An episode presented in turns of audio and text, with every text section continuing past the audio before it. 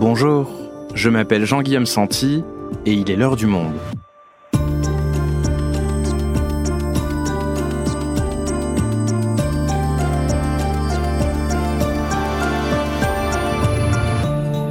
Aujourd'hui, Face à l'urgence climatique et aux catastrophes qui se multiplient sur tous les continents, la COP27 peut-elle être à la hauteur? Depuis hier et jusqu'au 18 novembre, la conférence de l'ONU accueillera en Égypte les délégations de 196 pays qui négocieront leurs objectifs pour le climat dans un contexte paradoxal. D'un côté, une crise climatique de plus en plus visible après un été de catastrophe, de l'autre, un contexte géopolitique tendu qui relègue au second plan la bataille pour le climat. Audrey Garrick est journaliste spécialiste de l'environnement depuis 10 ans au monde. Elle nous explique pourquoi l'accord de Paris n'est toujours pas respecté et pourquoi cette année, c'est la question des réparations financières aux pays les plus touchés qui cristallise les débats. COP27 face à l'urgence climatique, l'indifférence des États, un épisode d'Esther Michon, réalisation Amandine Rebillard.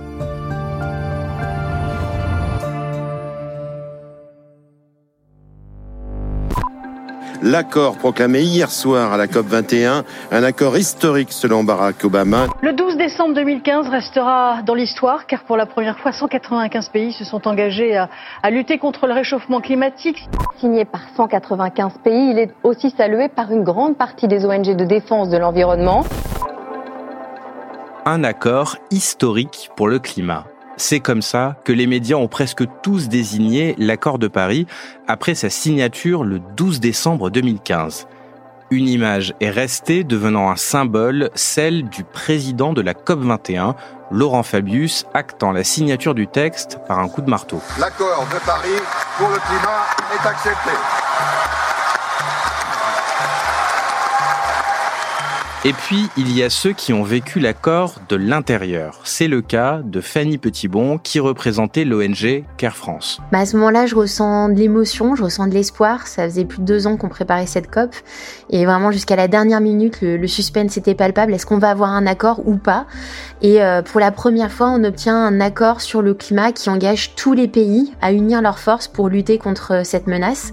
Et euh, il y avait de la fierté aussi parce qu'on avait réussi à obtenir, euh, notamment avec des, des pays vulnérables, mais aussi euh, d'autres associations, des engagements importants, notamment l'engagement à tout faire pour ne pas dépasser 1,5 degré de réchauffement climatique, pour la première fois la reconnaissance des droits humains dans un traité environnemental, et puis aussi la reconnaissance du fait qu'il y a des impacts qui dépassent la réduction des émissions, qui dépassent l'adaptation, ce qu'on appelle les, les pertes et dommages qu'on ne peut pas éviter. Et malgré tout ça, donc il y avait, il y avait cet espoir, mais on était aussi conscient que la partie elle était loin d'être gagnée et que c'était maintenant euh, que c'était aux États de rentrer chez eux et de concrétiser ces engagements. Et malheureusement, bah, l'histoire nous a montré qu'on avait raison de rester sur nos gardes. Là, on est euh, sept ans après euh, la COP 21 et euh, on a l'impression que les pays sont complètement frappés d'amnésie. Au lieu de baisser, ben, les, les niveaux de gaz à effet de serre dans l'atmosphère en finissent pas de battre des records. Et en parallèle, on voit que les impacts du changement climatique s'intensifient, les cyclones, les ouragans, les inondations, en particulier euh, dans les pays du Sud qui sont les moins responsables des émissions de gaz à effet de serre. Et pourtant, ben, les pays riches n'ont toujours pas honoré leurs promesses de financement qui ont été faites même avant la COP21, donc il y a 13 ans, pour aider ces pays du Sud à faire face à l'urgence climatique. Pourtant, malgré ce constat, Fanny Petitbon continue de croire en l'utilité des COP et sera présente à cette 27e édition. Quand on part au COP, on y part avec euh, la rage, la rage euh, de se battre, de faire entendre euh, les voix des populations vulnérables. Donc ça, on y retourne parce qu'on sait que la COP, c'est le seul espace à l'échelle internationale. On a quasiment tous les pays de la planète qui sont représentés pour parler du climat, mais on arrive à obtenir des victoires. On l'a vu au moment de l'accord de Paris, on l'a vu sur la question des, pertes et dommages qui a végété pendant des années pendant les négociations climat et qui maintenant est enfin entendu politiquement et fait qu'il y a des États, il y a notamment euh, le Danemark, mais il y a l'Écosse, la Wallonie qui ont commencé à dire on va mettre de l'argent sur la table. Ça, il y a un tout petit peu plus d'un an, c'était absolument inimaginable.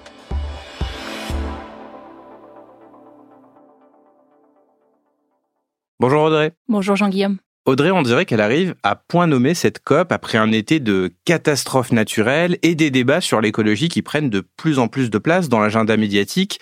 Est-ce que l'urgence climatique et la prise de conscience du grand public ont eu un impact sur l'organisation et sur l'ambition de cette COP? Bah oui et non, parce que c'est vrai, comme tu le dis, que les, les, gens, les participants, ils sont 40 000, ils arrivent à cette COP avec une conscience aiguë désormais de la crise climatique. Et dans le même temps, on est dans un contexte géopolitique qui n'a jamais été aussi euh, compliqué pour les négociations climatiques. Le climat devient moins important parce que, en même temps, il y a une crise énergétique, une crise alimentaire, une crise de l'inflation, une crise de la dette.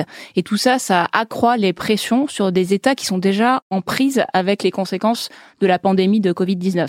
Et la guerre en Ukraine en plus met à l'arrêt ou pas loin le multilatéralisme et relègue l'importance de lutter contre le changement climatique puisqu'on recourt davantage aux énergies fossiles, au charbon, au gaz pour parer au plus pressé. Donc euh, on oublie euh, un petit peu la transition énergétique. Oui, c'est ça qui est paradoxal d'ailleurs. Il y a moins de gaz russe, donc on pourrait se dire c'est le moment pour mettre le paquet sur les énergies renouvelables, mais pour parer à l'urgence, on recourt au charbon qui est très polluant. Exactement, mais les États défendent tous euh, leur position en disant qu'ils sont dans le court terme, qu'ils sont obligés en fait de permettre aux gens de passer l'hiver, de ne pas avoir froid, de pouvoir continuer de se, à se déplacer. Donc, ils relancent les centrales à charbon ou ils euh, construisent par exemple des terminaux méthaniers pour du gaz naturel liquéfié.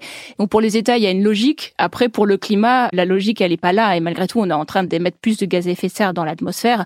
Donc, il y a un décalage en fait entre l'urgence et euh, la réalité de ce qui pourrait sortir de cette COP. Pour euh, un diplomate qui nous parlait, il disait en fait qu'on est dans un mélange d'ambition et de fatalisme. En tout cas, ce qui est sûr, c'est que c'est une COP de transition. Et c'est ça qui renforce aussi le, fait qu'on en attend peu malheureusement, parce qu'elle est située entre deux COP qui étaient très importantes, donc la COP 26 de Glasgow l'an dernier et euh, la COP 28 l'an prochain qui se tiendra à Dubaï aux Émirats arabes unis, qui s'annonce déjà comme importante parce que ce sera l'année du premier bilan global des efforts réalisés par tous les États. Donc si on résume à gros traits, ce n'est pas la priorité des États ou en tout cas des chefs d'État. On a vu que la question se posait pour les chefs d'État du G20 de leur présence ou non à cette COP. Il y a quand même 100 chefs d'État et de gouvernement qui viennent à la COP, mais pour les chefs d'État du G20, qui est le groupe en fait des 20 économies les plus importantes et qui pèse pour 80% des émissions de gaz à effet de serre, là il y a peu de chefs d'État qui sont euh, représentés. Selon une liste provisoire qui a été publiée par l'Égypte mercredi dernier, la Chine, l'Inde, l'Australie, le Canada, le Japon ou la Turquie n'enverront pas de dirigeants. Or ce sont des pays euh, très émetteurs. Les occidentaux, eux, sont mieux représentés. On aura le président Emmanuel Macron qui sera présent avec euh, plusieurs ministres, le chancelier euh, allemand, la présidente du Conseil italien. Et après de multiples tergiversations, le Premier ministre britannique finalement a dit qu'il serait présent. Il y a aussi le président américain Joe Biden qui viendra, même si ce ne sera pas pour le sommet des leaders euh, aujourd'hui et demain, mais ce sera le 11 novembre. Et le nouveau président élu, Lula, brésilien, qui viendra aussi la deuxième semaine. Mais euh, finalement, le grand moment pour savoir où on va en être de l'ambition, c'est pas le, sommet des dirigeants qui a lieu euh, aujourd'hui et demain, ça va être en fait le G20 qui aura lieu le 15 et le 16 novembre à Bali en Indonésie. Et là, pour le coup, tous les dirigeants ou presque du G20 seront présents. Ça va vraiment influencer les décisions de la COP. C'est là où on verra si euh, cette COP, elle est là vraiment pour réduire les émissions et pas l'ambition. Alors parlons du premier volet des négociations de toute COP, la réduction des émissions de gaz à effet de serre. Est-ce que les objectifs sont devenus un petit peu plus ambitieux au regard de l'urgence climatique qui s'aggrave?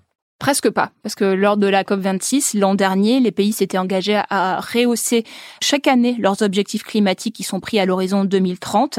Et le problème, c'est que cette année, il y a seulement 27 pays qui l'ont fait. Et en plus, les progrès qui sont entraînés par ces nouveaux plans sont mineurs. Le programme des Nations Unies pour l'environnement parle même de d'années gâchées. Donc on n'est pas sur la bonne trajectoire. Si on regarde ces nouveaux plans à l'horizon 2030, en fait, ils permettent seulement de baisser les émissions de gaz à effet de serre de 5 à 10% entre 2030 et aujourd'hui, alors qu'il faudrait les baisser de 45 pour ne pas dépasser 1,5 degré de réchauffement, qui est l'objectif le plus ambitieux de l'accord de Paris. Donc finalement, les objectifs actuels des États, s'ils sont appliqués, ils nous mènent à un réchauffement climatique de 2,5 degrés à la fin du siècle selon l'ONU, ce qui est catastrophique, parce que quand on voit déjà tout ce qu'on subit alors qu'on est à un réchauffement climatique aujourd'hui de 1,2 degré, bah là, 2,5, pour l'instant c'est même inimaginable en fait. Et donc sur ce volet de la réduction des émissions de gaz à effet de serre, qui est un des quatre sujets majeurs de la COP, on n'est pas du tout dans les clous. Donc ça, c'est pour le premier volet, la réduction des émissions de gaz à effet de serre. Quels sont les autres dossiers dans cette COP? En fait, dans cette COP, ce qui est différent des autres, c'est que ce dossier de la réduction des émissions de gaz à effet de serre, cette année, il est moins important, à la fois pour la présidence euh, égyptienne et pour les pays participants, notamment les pays du Sud, parce que les autres sujets sont beaucoup plus importants pour les pays du Sud. C'est d'abord celui des finances. En fait, il y a une énorme crispation, une division très importante avec le Nord, parce que le Nord n'a pas tenu sa promesse de mobiliser 100 milliards de dollars par an à partir de 2020 pour aider les pays euh, en développement à faire face au changement climatique. Donc, il y aura ce sujet-là. Ensuite, il y a le sujet de l'adaptation au changement climatique. Pour les pays en développement, l'urgence c'est pas en fait de réduire leurs émissions parce que les émissions sont pas si importantes que ça. L'urgence c'est d'abord de faire face, de s'adapter au changement climatique, de limiter en fait les dégâts causés par le changement climatique. Et pour ça, ils demandent aussi de l'argent. Et les pays du Nord euh, avaient promis l'an dernier de doubler les financements euh, spécifiquement consacrés à l'adaptation. Et pour l'instant, ils l'ont pas encore fait. Et donc le dernier volet, celui qui est décisif cette année, c'est celui des pertes et dommages. C'est les dégâts irréversibles causés par le réchauffement climatique. C'est quand ça ne sert plus à rien de réduire les émissions ou de s'adapter au changement climatique quand c'est trop tard. Et cette année, c'est une question qui est majeure, qui est portée par de nombreux États en développement qui demandent un soutien financier spécifique faire face à ces parties dommages. Donc si je te suis bien, ça veut dire que les pays qui vont être touchés par des événements climatiques réclament de l'argent pour compenser les pertes et dommages qu'ils auront subis, et cet argent viendrait donc des pays qui sont les pollueurs historiques, c'est ça?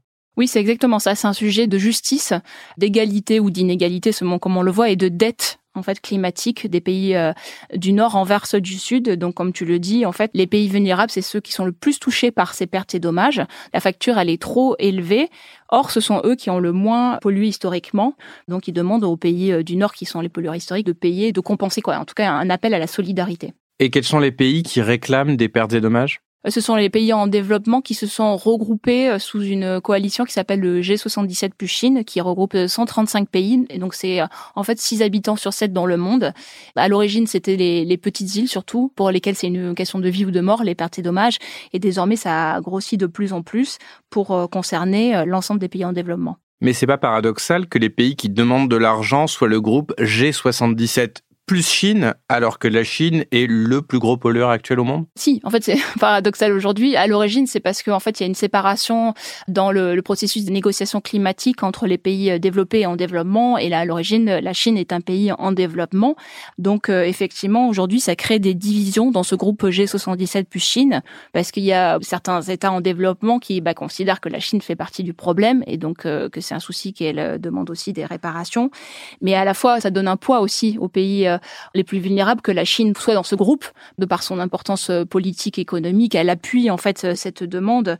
Ce qui est sûr, c'est qu'il y a une, attente à la fin, s'il y a des fonds qui sont alloués aux pertes et dommages, qu'ils aillent vraiment aux pays les plus vulnérables. Donc, euh, c'est aux pays les moins avancés, et en l'occurrence, c'est pas la Chine. Et les pays développés, ils sont disposés à donner de l'argent aux pays en développement pour ces pertes et dommages? Alors, ils reconnaissent le besoin en fait de faire face à ces pertes et dommages. Ça, c'est assez récent. Auparavant, c'était pas vraiment le cas. Ça fait 30 ans que ça n'a pas avancé. Mais ils s'opposent toujours au fait qu'il y a un mécanisme financier spécifique. Ils disent que les flux euh, qui existent déjà financiers peuvent euh, pour aller sur les pertes et dommages, alors que les pays en développement veulent un nouveau mécanisme pour être sûr en fait que c'est de l'argent additionnel et pas qu'on détourne en fait. Et euh, il y a quand même une, une, ouverture sur cette dernière année, parce que c'est vrai qu'avec les inondations au Pakistan, par exemple, les pertes et dommages se sont totalement imposés comme le sujet euh, crucial. Et l'envoyé spécial américain John Kerry, il a dit que à la COP 27, ils allaient euh, étudier des arrangements financiers potentiels. Donc ça ne veut pas dire forcément qu'il y aura ce mécanisme financier spécifique, mais en tout cas peut-être qu'il y aura une ouverture pour allouer des fonds. Et il y a quelques mois, il y a un pays euh, qui est le Danemark qui pour la première fois a décidé euh, d'allouer des fonds euh, aux pertes et dommages spécifiquement. Alors c'est 13 millions de dollars, c'est minime, mais ça a brisé un tabou, ça a montré que c'était possible pour des pays développés de payer pour les pertes et dommages.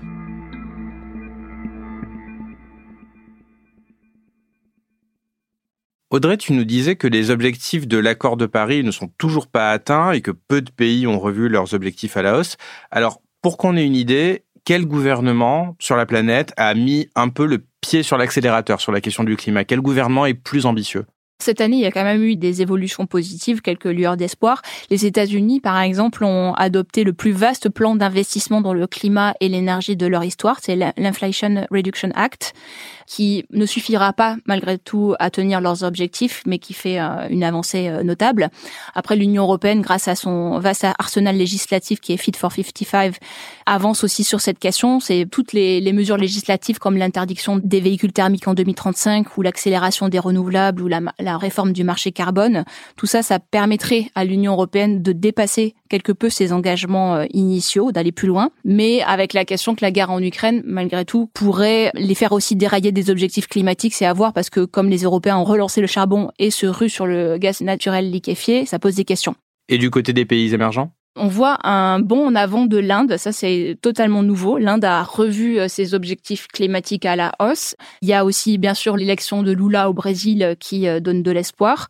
Après, sur la Chine, donc le premier pollueur mondial, là, c'est plus compliqué à analyser. En fait, ils sont dans une position qui est prudente, équilibrée. À la fois, ils veulent tenir leurs objectifs climatiques, mais ils veulent aussi sécuriser les approvisionnements en énergie dans la crise actuelle, tout en déployant massivement les renouvelables. Ils continuent aussi de construire massivement des centrales à charbon, mais on a quand même des espoirs qu'ils puissent atteindre leur euh, pic des émissions, donc le maximum des émissions avant qu'elles ne décroissent en 2025, ce qui est plutôt que ce qu'ils annonçaient en 2030. Donc ça, ce serait une bonne nouvelle. Audrey, la question que je me pose, c'est qui vérifie que tous ces engagements sont bien appliqués? Est-ce qu'ils sont contraignants? Est-ce qu'il y a un mécanisme de sanction qui existe? Ça, c'était le grand débat en fait depuis euh, l'accord de Paris en 2015 de savoir si c'est un accord euh, juridiquement contraignant ou non. Il y a toujours un débat entre euh, les juristes. Ce qu'on peut dire, c'est qu'il y a des règles maintenant qui ont été adoptées qui permettent l'application effective de l'accord de Paris. On a un cadre en fait des règles de transparence, des méthodologies pour comparer les efforts. Et donc l'année prochaine, il y aura le bilan global qui permettra de voir où, en sont les pays de manière très précise. Mais malgré ces règles, il n'y a pas de sanctions. En fait, c'est sûr que si un, pays ne respecte pas ses engagements, en fait, ce qui le cas aujourd'hui pour euh, la majorité d'entre eux, ben il n'y a pas grand-chose qui se passe. Il y a seulement le mécanisme, mais qui est très important quand même, de la pression euh, par les pairs, de la pression de la société civile. Mais on n'accélère pas assez vite. Voilà, l'écart entre euh, là où on devrait être et là où on est est énorme. Tu parlais de société civile. Justement, de nombreux activistes, militants critiquent les COP. Greta Thunberg, par exemple, a annoncé qu'elle ne se rendrait pas à cette COP en Égypte en raison de l'espace pour la société civile qui est extrêmement limité et du greenwashing des dirigeants. Elles sont quand même assez critiques les COP. Oui, chaque année, elles sont critiquées. Elles sont critiquées euh, déjà par euh, l'empreinte carbone qu'elles euh, entraînent. 40 000 personnes qui viennent en avion quelque part, plus euh, l'énergie que ça consomme, forcément, c'est énorme. Elles sont critiquées, tu le dis, par le greenwashing. On le voit, il y a beaucoup d'entreprises qui sont là surtout pour vendre leurs produits, et même jusqu'au sponsor de la COP cette année qui est Coca-Cola. Donc Coca, il produit 100 milliards de bouteilles en plastique par an, ils augmentent la production de plastique. Donc on se demande un peu pourquoi ils sont le sponsor. On voit qu'il y a, il y a beaucoup de présence d'entreprises, il y a de la présence de jeunes activistes pour le climat, mais eux, ils considèrent qu'ils n'ont pas assez de voix, qu'ils sont pas assez représentés, pas assez d'expression. La critique majeure sur les COP, c'est le fait qu'en fait, euh, c'est l'immobilisme de ces COP, le fait qu'on en est à la 27e et qu'on n'a toujours pas euh, vraiment avancé, que euh, en fait, on s'écharpe sur des virgules, sur des paragraphes, alors que le monde s'enflamme. Et donc, euh, c'est une fabrique de la lenteur, selon euh, les termes d'une historienne des sciences et d'un sociologue. Mais malgré tout, pour ce sociologue qui est euh, Stéphane Haïkout, qui est spécialiste de la gouvernance climatique et professeur à l'université de Hambourg, on peut pas non plus en attendre trop. Les COP, ce sont des espaces qui ne sont pas à l'avant-garde des négociations climatiques parce que c'est seulement des caisses de résonance des États, donc de l'état des discussions au sein des pays. Donc on peut pas aller plus loin que l'état du consensus dans ces pays. On l'écoute. Les COP peuvent en fait créer de l'attention pour la question climatique. Elles peuvent acter quelque chose qui est devenu possible à cause de l'action euh, d'État, peut-être l'action d'entreprises et de villes. Elles donnent en fait une continuité, une structure aux discussions sur le climat. Ce qu'il ne faut pas attendre d'elles, je pense, c'est qu'elles remplacent cette recherche au fait de compromis finalement les transitions énergétiques euh, euh, qui doivent se passer au niveau national. Donc les COP, elles sont très critiquées, notamment par les militants, les activistes, mais elles restent quand même utile au global? Oui, elle reste utile parce qu'elle donne une voix à tous et à, tous les pays. Elle euh, mobilise la société civile, elle sensibilise l'opinion publique et surtout elle maintient le multilatéralisme. S'il n'y avait pas ces COP, euh, en fait, ce serait pire. On n'aurait pas d'espace où on discuterait du climat et où on essaierait euh, d'avancer. Et on sait que les COP, elles ont aussi permis des, avancées dans le sens où il y a eu l'accord de Paris, qui est maintenant le cadre commun de l'action, qui nous donne un objectif de réduction des émissions de gaz à effet de serre pour tous les pays. Et il y a eu la COP 26 euh, l'an dernier qui a aussi permis des avancées. Merci Audrey. Merci Jean-Guillaume.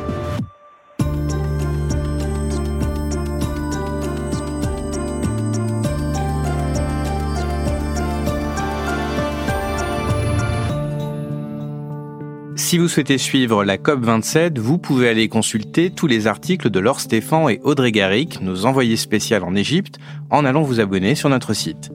C'est la fin de l'heure du monde, le podcast quotidien d'actualité proposé par le journal Le Monde et Spotify. Pour ne rater aucun épisode, vous pouvez vous abonner gratuitement au podcast sur Spotify ou nous retrouver chaque jour sur le site et l'application lemonde.fr.